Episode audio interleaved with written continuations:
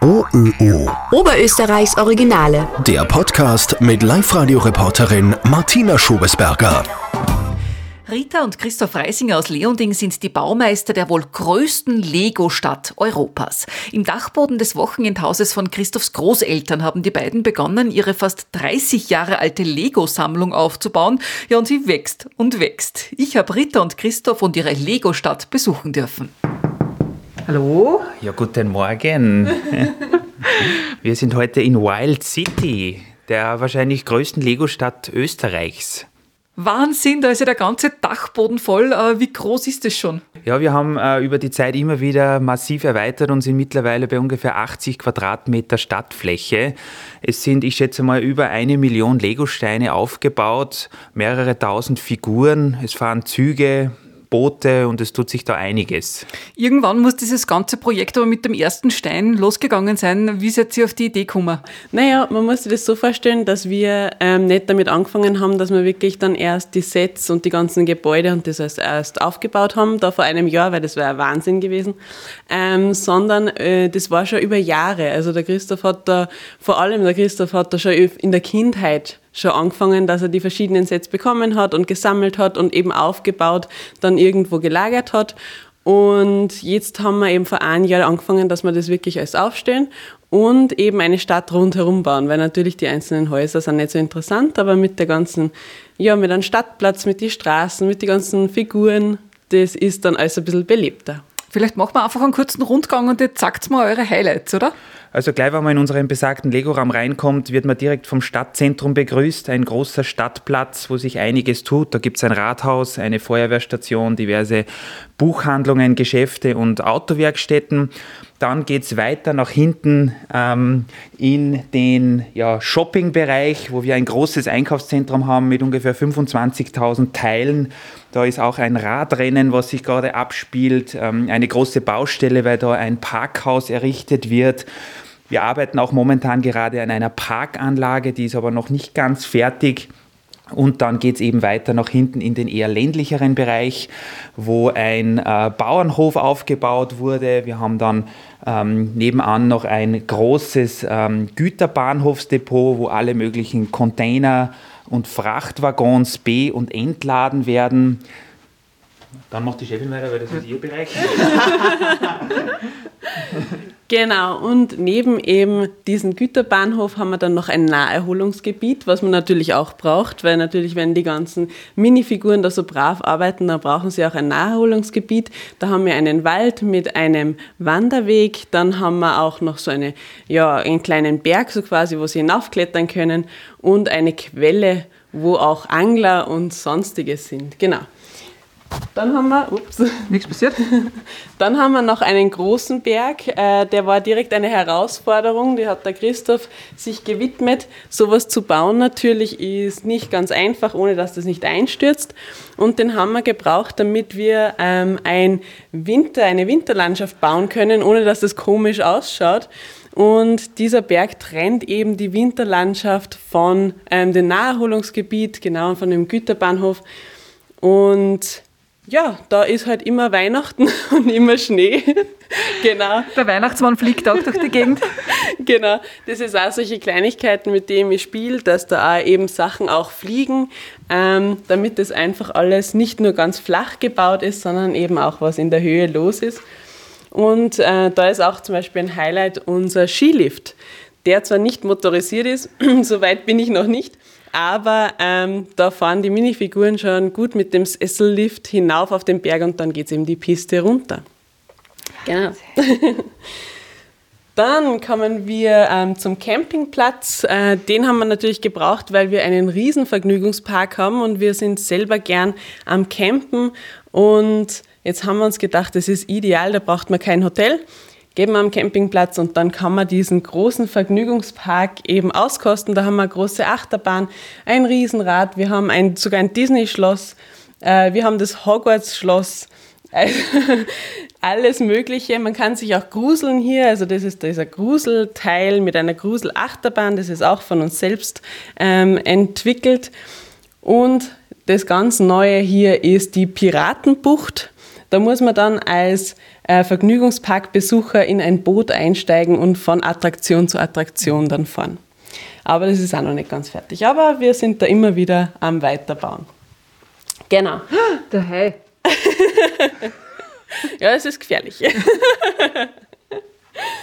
Dann kommen wir weiter zum ähm, Wohngebiet, also das ganz normale äh, Wohngebiet, wo unsere Minifiguren leben. Und da sind auch ein paar Highlights, also sind ein paar äh, fixe Sets, die es einfach so bei Lego zu kaufen gab. Aber wir haben auch unsere Elternhäuser nachgebaut. Und das Gelbe zum Beispiel ist das Elternhaus von Christoph, wo sein Dad zum Beispiel, also da sind alle ähm, Familienmitglieder natürlich nachgebaut und sein Dad ist zum Beispiel im Pool mit der Fotokamera, weil er ist einfach, wie gesagt, gerne im Pool und fotografiert auch immer alles nieder. Deswegen haben wir den da platziert und das passt dann eigentlich immer ganz super. Und mein Wohnhaus ist das Weiße da drüben, das Weiß-Rote.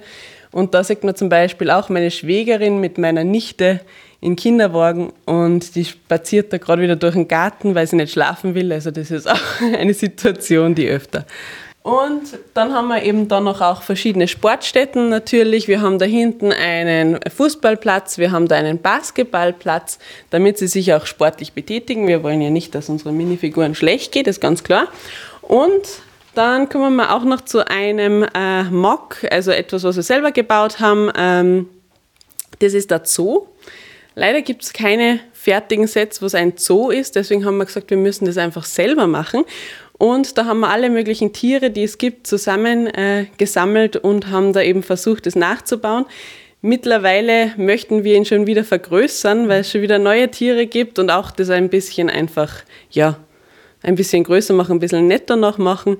Aber es war einer der ersten Sachen, die wir selber gebaut haben. Deswegen ist da, ja, einige Sachen, wo man sich jetzt denkt, mei, das hätte man eigentlich besser machen können, aber deswegen ist ja Lego, deswegen kann man es ja wieder auseinandernehmen und wieder neu machen. Dann kommen wir noch äh, zu etwas, das haben wir uns letzten Sommer gewidmet, nachdem wir nicht auf Urlaub fahren haben können.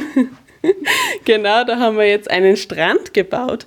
Ähm, das war eigentlich ideal, da waren wir extrem motiviert, weil wir gesagt haben, ja, wir würden so gerne am Strand fahren, sind dann aber nirgends hingekommen. Und jetzt haben wir das alles nachgebaut und es ist wirklich, also es ist extrem viel los im Meer. Es sind extrem viele Schwimmer, Boote, Surfboards, ähm, ja, alles Mögliche. Es gibt auch natürlich einen Strandverkäufer, ist ganz klar, der da seine Handtücher verkauft. Dann gibt es Leute, die Musik machen am Strand, ähm, die was sich sonnen, die extrem viel Sonnencreme drauf haben und direkt ein bisschen weiß sind von der Sonnencreme. Also gibt es auch alles. Und ja, ähm, es gibt sogar eine Hochzeit am Strand, weil wir auch letzten Sommer geheiratet haben. Jetzt haben wir ein Hochzeitsset bekommen und wir haben uns gedacht, eigentlich hätten wir auch gerne am Strand geheiratet. Es ist dann Steier worden, war auch sehr schön. Ähm, aber das wäre natürlich ganz nett gewesen. Jetzt haben wir das da platziert und haben gesagt, ja, dann sind wir wenigstens in Minifigurenformat quasi am Strand beim Heiraten. Schön. Ja.